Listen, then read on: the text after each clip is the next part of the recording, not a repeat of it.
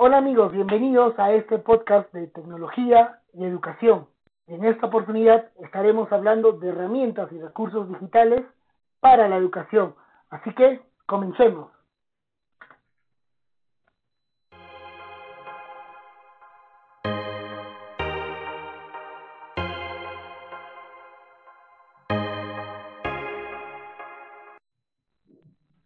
Hola amigos, nuevamente bienvenidos a este podcast de tecnología y educación. En esta oportunidad estoy acompañado de grandes amigos como son Giovanna Quincho, mi amiga Ana Angulo, Fabio Angulo y Edison Margaviaca. Cada uno de ellos especialistas y expertos en herramientas digitales para la enseñanza y nos darán a conocer esos tips o esas herramientas que necesitamos para mejorar y hacer más alegres nuestras clases. Hola Giovanna, ¿cómo estás? Coméntame, ¿qué herramienta tú usas en tus clases? Hola Cris, buenas noches. Bueno, este, la herramienta que me gusta bastante practicarlo y trabajar con mis alumnos es este Jamboard, ¿no? Porque es una herramienta muy dinámica, colaborativa. Podemos este, monitorizar en esta herramienta el trabajo de cada alumno, cuántas ideas aportan mediante los post-its eh, podemos adicionar imágenes, crear post de colores, darle vida, eh, podemos estar este, haciendo que el trabajo sea más dinámico, ¿no? Es bastante práctico y dinámico y pues lo tendríamos que manejar muy bien. Gracias, Giovanita. No sé, ¿alguno de ustedes ha usado también Jamboard en alguna oportunidad? O sea, ¿lo, lo usan en clase también? ¿Conocían de esa herramienta? Edison, coméntame tú. Sí, sí, sí, también. Eh, y justo lo más interesante de esa, de, del Jamboard es que te permite, como decía Giovanna, interactuar, ¿no? Ver lo que el alumno, por ejemplo, está escribiendo en, en ese momento y, y eso es lo más interesante, ¿no? Ah, ok, entonces entiendo que es una herramienta para que los chicos puedan participar en clase y hacer una, una clase mucho más dinámica. Entiendo, está bien, está bien mi concepto, sí, va por ahí. Fabio, estimado Fabio, ¿sí? Genial. Fabio, coméntame, ¿tú qué herramienta usas para, para enseñar en tus clases? Bueno, realmente uso varias, pero la que voy a hablar hoy día específicamente es sobre Genially, que es la, una herramienta que se está usando mucho en este tiempo, está un poco, está muy de moda para generar retos, para generar escape rooms, para generar este los famosos este, blockouts, breakouts, perdón. Y eh, esta esa herramienta ayuda mucho a, a la motivación a la, para el estudiante, ¿no? Motiva de tal forma que él se va a esforzar a obtener el producto que tú quieres este, que el alumno realice en una sesión de aprendizaje, en un, en un ciclo académico, en unidad didáctica, ¿no? Este, este Genially, ¿no? Como te digo, este, es muy interactivo con los estudiantes, ¿no? Permite la competencia entre ellos, la sana competencia entre ellos. Y esa competencia hace que ellos mismos se esfuercen por ser los mejores y ya sea de forma individual, de forma grupal, no hay, no hay límite para ese tipo de aplicación como el Genially, ¿no? Muy utilizado, muy de moda en la actualidad eh, estamos recién este, este, nosotros implementando esa plataforma y, y, hemos obtenido grandes resultados en cuanto a motivación y a cuanto a interés despertado en el estudiante, incluso en áreas que son un poquito este, problemáticas para, para este, trabajar en esa educación remota de emergencia, ¿no? Ah, genial, genial, Fabio. Y, y, ya nos has dado, por ejemplo, nos has dado de escape rooms, breakouts, prácticamente gamificación. Que estén atentos amigos, lo hablaremos en un próximo episodio de podcast, exclusivamente a esos temas. Y lógico, esperamos contar contigo, Fabio, para, para, ese, para ese tema. ¿Alguien más usado Genially? ¿Alguien más ha conocido de, de Genially o ha escuchado, sabe, sobre ese tema? ¿No?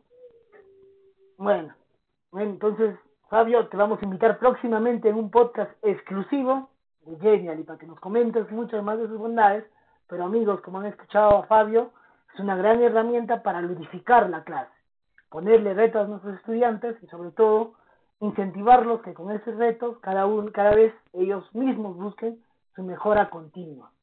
Anita, coméntame, ¿tú qué herramienta usas en clase? Bien, este, una de las herramientas con las que yo trabajo en clase es el Padlet. Eh, bueno, las características que tiene esta herramienta es básicamente la de crear murales colaborativos. Esto hace que los estudiantes eh, puedan captar mayor atención, mayor atención en las sesiones y sobre todo porque, como su nombre lo dice, son murales. O sea, yo puedo poner un fondo de pantalla que va a llamar la atención de mi, estudiante y va a hacer que, que este proceso de enseñanza-aprendizaje sea pues mucho más dinámico. Otra de las características que tiene esta herramienta es de que yo puedo también este, trabajar al mismo tiempo con ellos, ¿no? Inclusive puedo mantener un control allí y de saber en qué momento por ejemplo, van ingresando cada uno de ellos y cómo van colocando cada uno de sus, de sus opiniones o lo que se les pide en el momento.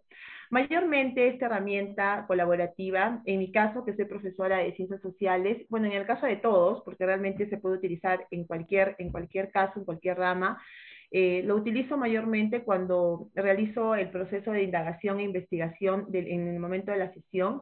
Entonces, allí siempre les envío eh, a ellos un enlace, ¿no? Para que puedan ingresar este Padlet, ¿no? Les envío el enlace y ellos ahí van plasmando sus opiniones o contestando algunas preguntas requeridas ¿no? en el momento. Ahora, eh, no solamente se puede colocar allí, por ejemplo, información, sino también se pueden colocar videos, fotografías, ¿no? Y otro tipo de, y también audios, ¿no? Que ellos pueden este, colocarlos en, ese momento, ¿no? Ahora, además de ello, no solamente en el proceso de indagación, tal vez al inicio de de de la clase, por ejemplo, ellos pueden compartir una experiencia que, que vaya referida al tema que vas a tratar y pueden hacerlo a través de un video. Eh, las ventajas que yo puedo encontrar en esta herramienta digital básicamente es la sencillez, porque realmente es sencilla y fácil de manejar. ¿No? Y los chicos lo pueden comprender, o sea, lo manejan súper bien, lo manejan súper bien, ¿no? Solamente en, creas el Padlet, ¿no? Te inscribes en esta, en esta herramienta que es gratuita, además, en, en sus funciones básicas, pero si quieres tenerlas todas, bueno, tienes que, que pagar, ¿no? Por ellas, pero en sus funciones básicas, este, son, es gratis, es gratuita, que eso es una ventaja, y les envías a los chicos el enlace, ellos ingresan directamente y ya empiezas a trabajar de una manera súper dinámica, ¿no? Eh, ¿Qué más? Y que, como les dije hace un momento, lo importante es que puedes incluir varios elementos, no solamente textos, sino videos, fotografías y audios también. Ah, genial, genial. Entonces, por lo que entiendo, es una herramienta colaborativa que no solo permite texto, sino también permite multimedia. Entonces, a los chicos les permite ya usar tal vez ese aparatito como el celular, que ya no solo es para estar en redes sociales, sino que para interactuar en clases. Interesante, Anita, gracias. Y Edison, coméntame, ¿qué herramienta es la que tú aplicas, una de las herramientas que más usas en clase?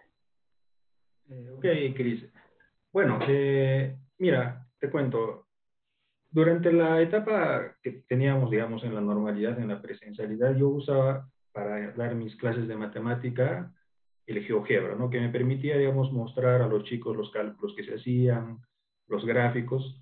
Pero ahora que hemos entrado a la virtualidad, una preocupación, creo que de muchos docentes, es, era la forma como evaluar a los alumnos.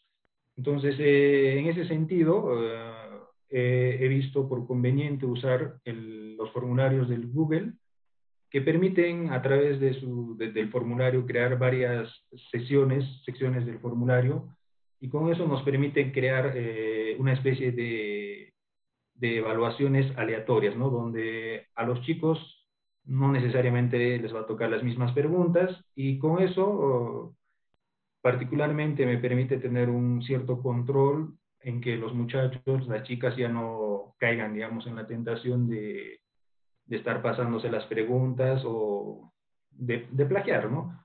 Entonces, eh, eh, eh, en ese sentido, yo creo, digamos, el, el formulario del Google porque es accesible para todos, ¿no? Eso de las pruebas aleatorias mediante cuestionarios, mediante formularios, también lo podemos hacer con, con el Moodle, pero infelizmente no todas las instituciones cuentan con el Moodle, ¿no? Pero sí, casi todos nosotros tenemos acceso al, al Google y podemos también ahí utilizar de esa forma para quizá evaluar, ¿no?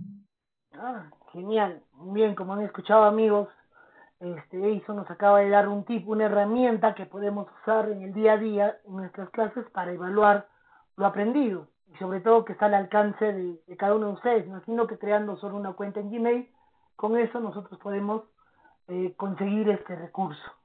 Genial, muchas gracias a cada uno de ustedes, agradecido infinito por, por su participación, por dar estos consejos a todos los amigos que nos están escuchando o nos están viendo en las redes sociales. No sé, ¿alguien tiene alguna algunas palabras finales? ¿Alguien quiere decir algo más para ya estar cerrando este episodio de nuestro podcast? Agradecer a, ti, Cris, ¿no? por la iniciativa que has tomado de generar este tipo de programas y tenemos que seguir adelante con este tipo de proyectos para mejorar un poco el, tema educativo, ¿no? Eso sería todo lo que tengo que expresarte, mi querido Cris. Gracias, Fabio. ¿Alguien más? No, ya con eso cerramos. Eh, bueno, yo acotar, ¿no? Que estas herramientas eh, cada vez hacen que la educación sea más dinámica y pues que se centre la concentración en el aprendizaje, ¿no? Y también, este, gracias este, a, la pandemia, pues ya no vamos a volver a otra, a la realidad antigua, ¿no? Sino es una nueva realidad a la que vamos a estar. Sí, gracias. Sí, este, este tipo de herramientas nos ayudan a hacer unas clases ya cero monotonía, como decía Anita, cero monótono, más alegres, divertidas, interactivas, que el estudiante no se quede dormido en el teclado de su computador, sino que esté participando constantemente. Bueno amigos, eso ha sido un episodio más de nuestro podcast de tecnología y educación. Un fuerte abrazo vital para cada uno de ustedes. Cuídense mucho y nos estamos viendo en otro episodio. Hasta luego, chao. Gracias, chao, Cris. Hasta luego, Cris. Hasta luego, colegas. Buenas noches. Hasta luego, gracias.